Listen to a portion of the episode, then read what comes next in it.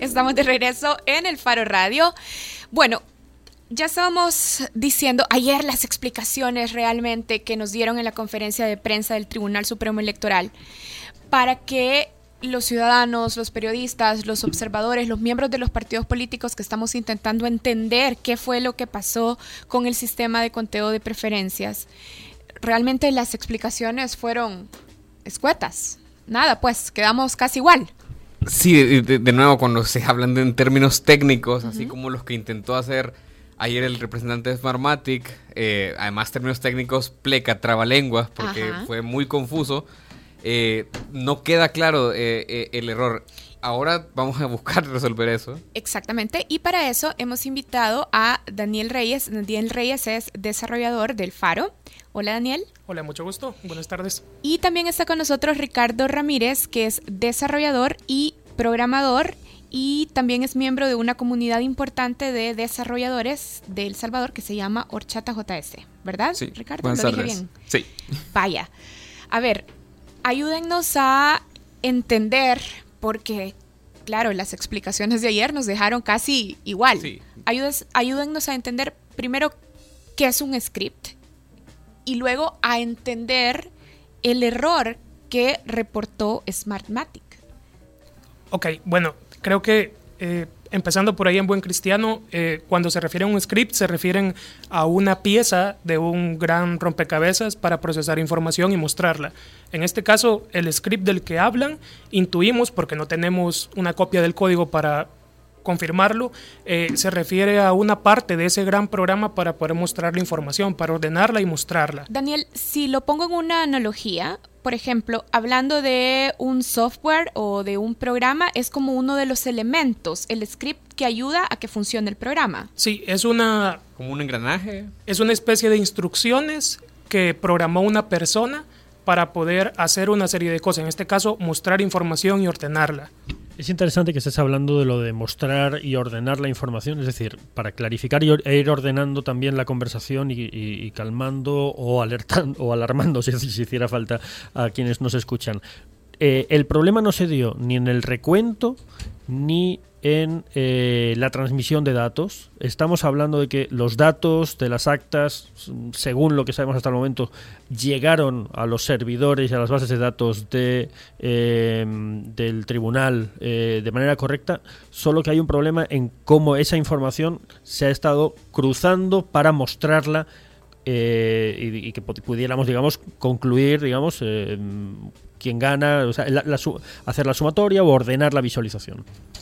Sí, eh, eh, el, pedazo de código que falló, eh, como lo hemos estado discutiendo en varios grupos de, desarrolladores en el país, probablemente venga en la forma en la que el sitio web estaba ordenando los resultados que venían de la base de datos. Entonces,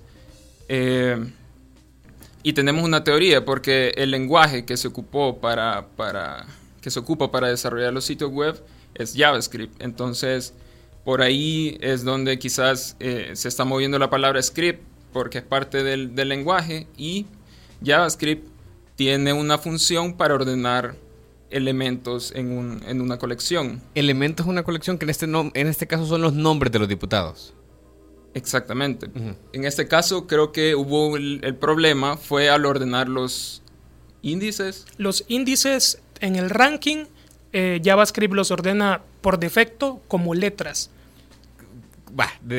ya, ahí tenemos en, la, en lo del script, elementos, indicaciones y vamos bien. A ver, lo, que nos estás diciendo, a ver, a ver si, lo, he entendido bien, es que a la hora de ordenar los nombres de los eh, digamos los campos que llevan el nombre no el número el número de perdón el número del candidato y el nombre del candidato en cada uno de los partidos al ordenarlo como números ordenarías 1 2 3 4 5 6 7 8 9 10 el 10 va después del 9 si los números los ordenas como letras, el primero es el 1 y el segundo es el 10. luego el 11, luego el Porque empieza por un 1. Exacto. primero irían todos los que llevan 1, luego van los que empiezan con 2. Es decir, que yo creo que es algo que probablemente a todo el mundo le ha sucedido en, a, escala menos grave, evidentemente, al ordenar sí, por ejemplo, al reconfigurar series en Excel, a mí me ha pasado eso. O al reconfigurar a veces páginas de archivos de PDF, me ha pasado eso. Sí, creo que la clave aquí está en identificar dos, dos partes de este problema. Y una es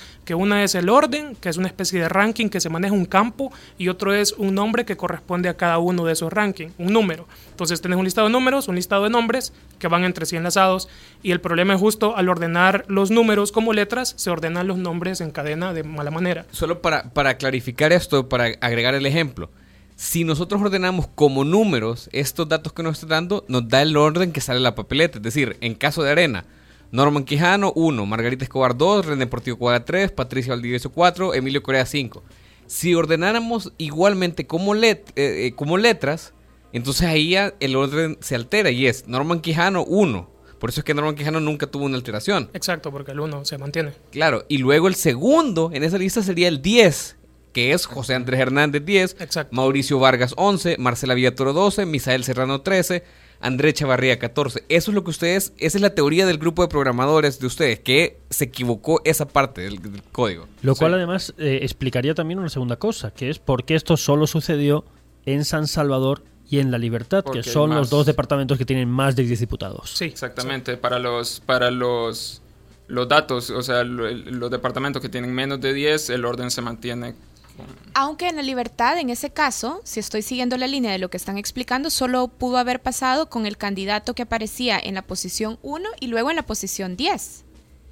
Porque después pero de de, hecho- haber 1, 10, 2, 3, 4, 5, 6, 7. De hecho pasó porque el, el caso del FMLN, Osmin Domínguez, que era 10, salía arriba en las preferencias en el primer or- orden y luego después de, leer- de arreglar el del fix, El fix. de- del, del- del script, ya van como programador, ¿ya ves? Después del fix del del script, Osmin Domínguez se regresa a unas posiciones muy bajas en las preferencias. O sea, salía Sí.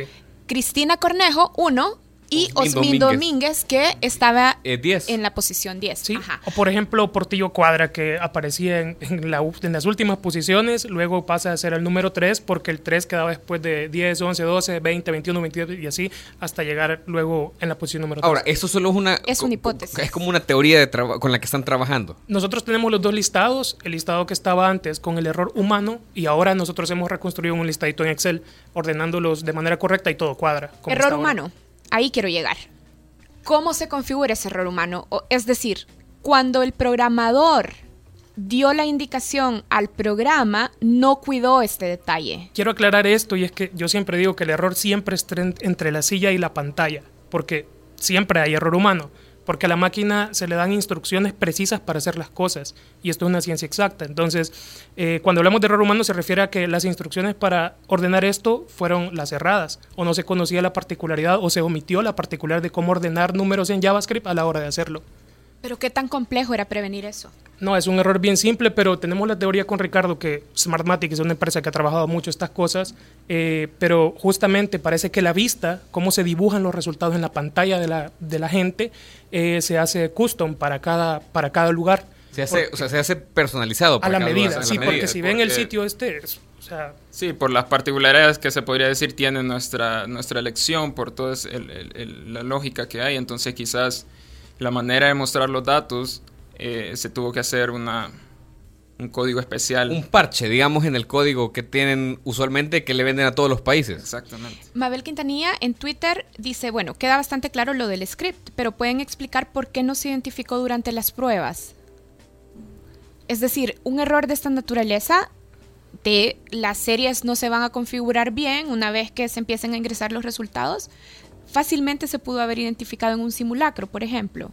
en, Sí, quizás si las pruebas no fueron como automatizadas, eh, sino que iban viendo departamentos como al azar, entonces quizás solo veían departamentos con, con seis, cinco diputados y veían que el orden era, era correcto. También hay que recordar que el TSE nunca hizo un simulacro completo del- de, de- de toda la elección. O sea, eso nunca pasó. Pasaron pruebas de algunas eh, partes o de algunos procesos en el modelo, pero nunca hubo un simulacro completo eh, que pusiera a prueba todo el sistema. No, y además de esto, creo que lo más importante es recalcar que en desarrollo de software hay una parte que se llama QA, que es Quality Assurement, donde se verifica la O sea, calidad. ah, ajá, verificación Y- de calidad. Y eso yo supongo que sí se hizo en un producto de más de 3 millones de dólares, pero no se hizo de cara a algo tan simple como mostrar los resultados, sino que se hizo para el conteo, para la sistematización de datos, para el ingreso, pero no para mostrar los resultados, porque este sitio lo ves y es algo bien simple y por eso quizás se omitieron muchas cosas. Claro, el, problema es que si el, tribunal estaba más preocupado por el funcionamiento de las juntas, por eh, la, integración. La, integración, la retransmisión de datos, el hecho de que los datos llegaran correctamente a las bases. Es decir, la parte que parecía más complicada. Eh, y eso sí se verificó, efectivamente funcionó. Y si luego efectivamente la visualización y el, el la correspondencia de los datos con los nombres eh, de los diputados, eh, de los candidatos, eh, se confió a alguien que ni siquiera se fijaba en la relevancia o que, digamos, mm, no cotejó la lógica o efectivamente si se utilizaron como muestra departamentos más pequeños, no se pudo detectar. qué pequeña tontería y qué grave, ¿no? Siendo el último eslabón, la muestra de datos siempre quizás es algo que por pequeño que parezca no se tomó tan en cuenta y al final pasan estas cosas.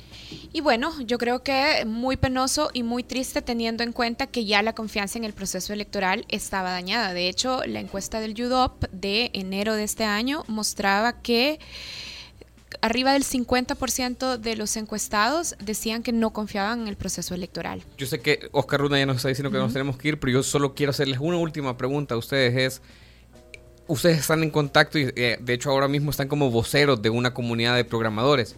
¿Ustedes creen que hubo fraude o creen la versión de que hubo un error en el Tribunal Supremo Electoral? Eh, sin prueba, creo que no hay, no hay mayor discusión. Eh, la comunidad ha estado bastante pendiente, estamos como bastante enojados porque este tipo de errores no deberían estar pasando a este nivel, ¿verdad? Pero eh, sí, el error humano está ahí. Eh, el famoso script es un pedacito de código que no se programó bien y entonces... No se probó. Y no se probó y, y hoy estamos viendo esa como diferencia. Entonces no ven fraude, ven el error. Para, para responder eso con franqueza, sinceramente, la única manera de corroborarlo sería que viéramos el código, viéramos el script y que detallaran exactamente dónde fue. Nosotros tenemos teoría que fue en JavaScript, fue del lado del cliente, donde se dibujan los resultados, pero tendríamos que estar seguros a nivel técnico dónde fue, si fue en la base de datos, el script, si fue en el cliente, dónde. Entonces, lo que estáis diciendo, hasta ahí yo creo que os queréis quedar, ¿no? Evidentemente no queréis mojaros con opiniones personales, pero estáis diciendo que al menos la versión oficial es verosímil.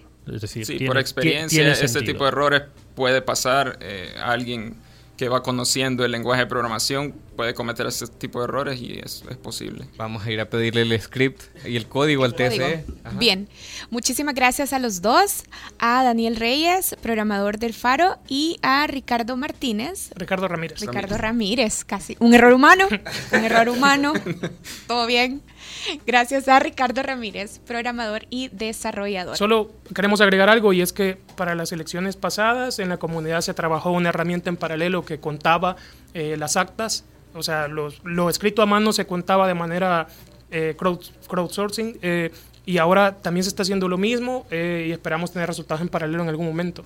En Qué chivo. esta semana, sí, hay varios compañeros en la comunidad que están bastante activos en esa área y están viendo cómo cómo respaldar de parte de la ciudadanía, digamos. Con las actas. Con las actas que se pueden descargar. Tiro ya una idea, eh, después de dos elecciones consecutivas eh, desarrollando como una especie de peritaje posterior, ah. ¿por qué no empezamos a pensar en una especie de peritaje ya, digamos, de, inicio, ¿no? Y hacemos una especie de conteo paralelo para las presidenciales, porque si esto pasa en las presidenciales de 2019, el escándalo va a ser tremendo.